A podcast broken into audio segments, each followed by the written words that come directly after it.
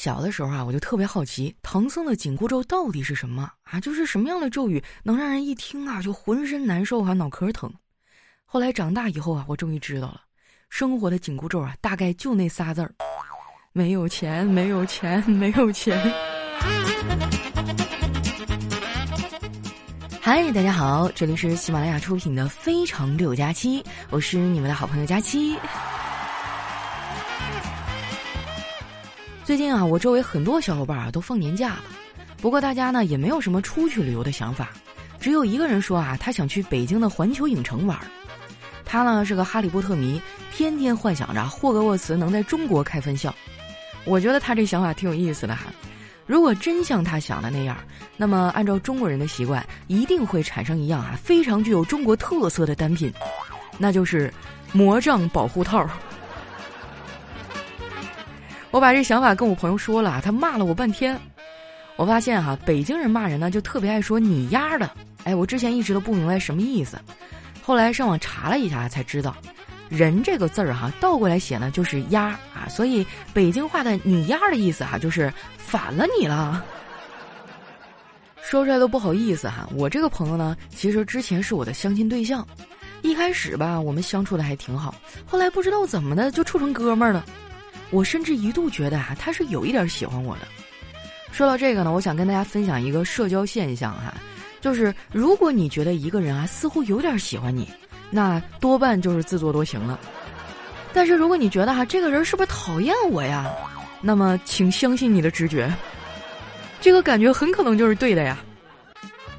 不过话说回来啊，我周围好像也没啥人讨厌我，可能是因为我的朋友太少了。你们看我啊，天天在网上笑得跟个大鹅一样，其实现实中啊，我是个社恐。说出来你们可能不信，公司好多同事哈，我都不熟呢。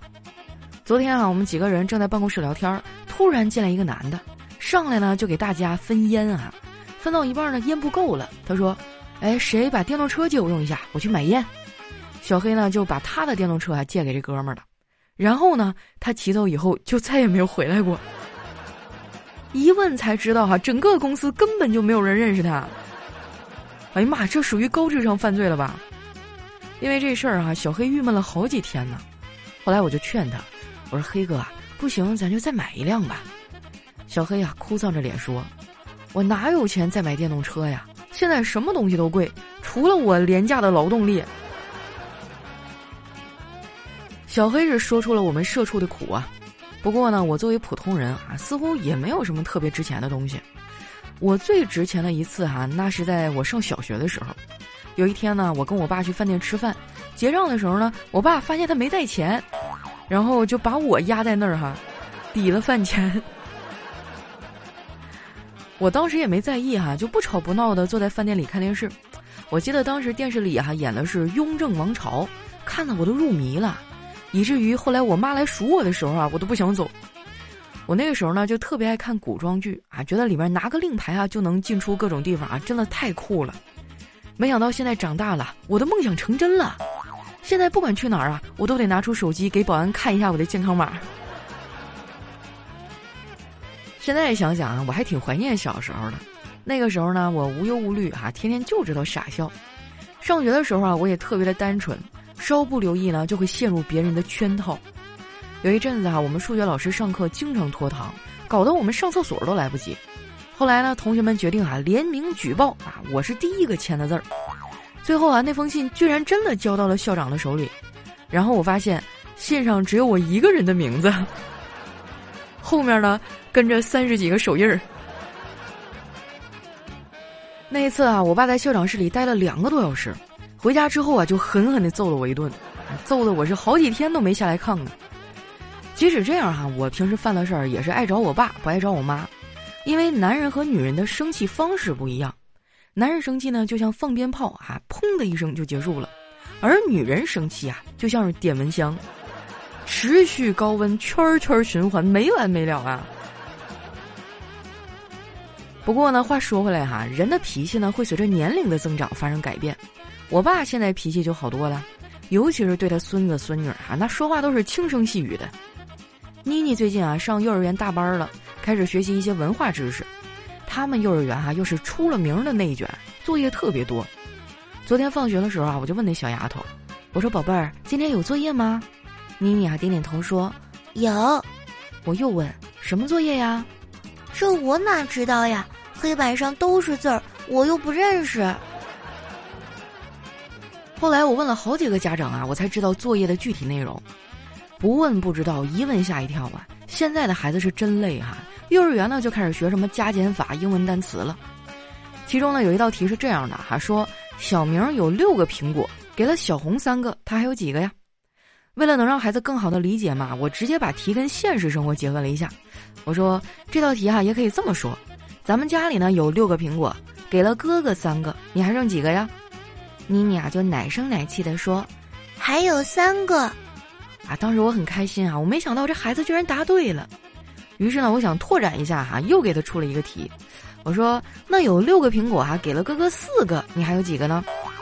妮妮听完啊，当时就小嘴一撇，还生气了。姑姑，你偏心！我俩就这个问题啊，掰扯了半天，怎么都掰扯不明白。后来我都烦了，只能放弃啊，让他接着做后面的题。没想到这孩子啊，干脆就犯了懒，每道题都问我。我有点生气了，我说：“你不动脑筋，每道题都不会，干脆我帮你做算了。”没想到啊，这熊孩子淡淡的说：“不行，字迹不一样会被老师发现的。”也不知道这孩子的智商随谁了啊。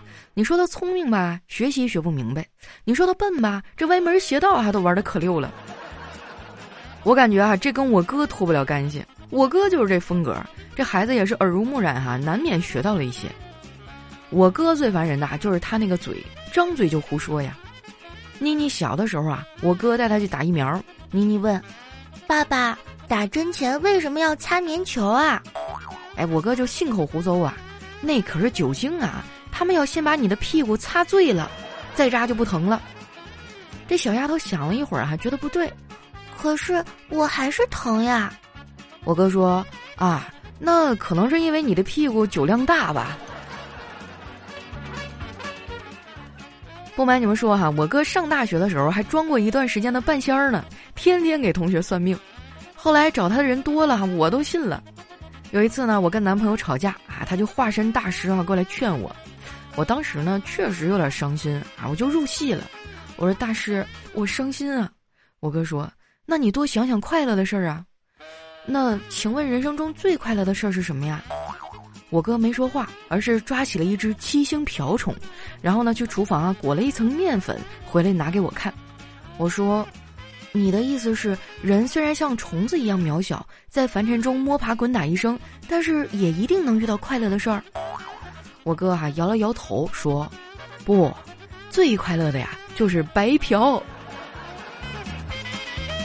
这一点我作证哈，我哥这个人抠死了，真的是能白嫖就白嫖。上大学的时候啊，他在我们学校附近上班，天天中午来找我蹭饭。后来我室友都认识他了。每次呢都是来的时候两手空空，走的时候满载而归。有一次呢，我们几个在食堂吃饭哈，大厅里正在播放那个清宫剧。我哥吃完饭啊，想擦擦嘴，但是呢他从来不带纸啊，于是就问我们：“谁有纸啊？”这话音刚落哈，电视里一声悠长绵软的太监音响起：“皇上有旨。”那天把我们给笑的，还差点没背过气儿去。回想起那段日子啊，我哥呢虽然蹭了我不少饭，但是也给我带来很多的快乐。其实呢，大学大部分时间哈，我都是快乐的，除了上课的时候。像我这种学渣吧，上课真的太难受了，尤其是上公共课啊，那感觉就像是在坐火车呀，在固定的时间啊，一群陌生人坐在了一起，列车员的声音啊在耳边不停的响起，只有少数人在意。有的人呢在睡觉啊，有的人玩手机，有的人跟旁边的人聊天搭讪。到站以后呢，人们一哄而散，很少有人去欣赏沿途的风景，只是关注着列车何时到站。不过呢，凡事都有两面啊。公共课呢还有一个特殊的功能，就是可以帮助单身狗脱单。我就在上公共课的时候被一个学弟表白过，真事儿啊！哎，我当时特别震惊，出于本能呢，我就拒绝了他。我说。我比你大好几岁呢，咱们不合适。没想到他说：“学姐，我觉得我们挺合适的。”那句话说得好，“女大三抱金砖，女大三十送江山”呐。后来在他的不懈坚持下，我接受了他。谈了恋爱之后，我才发现我们俩的三观哈居然差了那么多。那个时候基本上天天吵架，搞得我是遍体鳞伤啊。那时候我年轻啊，就特别倔，总是试图说服和改变他。现在我长大了，我发现人是很难被改变的。所以我现在的处事原则啊，就是非必要不费力证明自己，无利益啊不试图说服他人。这应该就是属于精神上的节能减排了。反正我现在哈对啥都不执着，凡事都看得很开。我哥呢看我整天吊儿郎当的，就有点看不下去。他劝我说：“老妹儿啊，你别干啥都三分钟热度，放弃有十五笔啊，但是坚持呢有十六笔。你看，其实坚持啊只比放弃多一点，一笔之差，结果就是天壤之别。所以为什么不坚持下去呢？”我说：“大概是因为猝死有十七笔吧。”其实哈，我也不是什么都不坚持，我一直都在坚持买买买啊！我不仅自己买，哎，我还拉着我的小姐妹一起买。我感觉返利公众号丸子幺五零啊，应该就是我们最常打开的公众号了。我还把邀请好友的海报啊发给了丸子他们。现在他们买东西啊，我也能拿到相应的返利。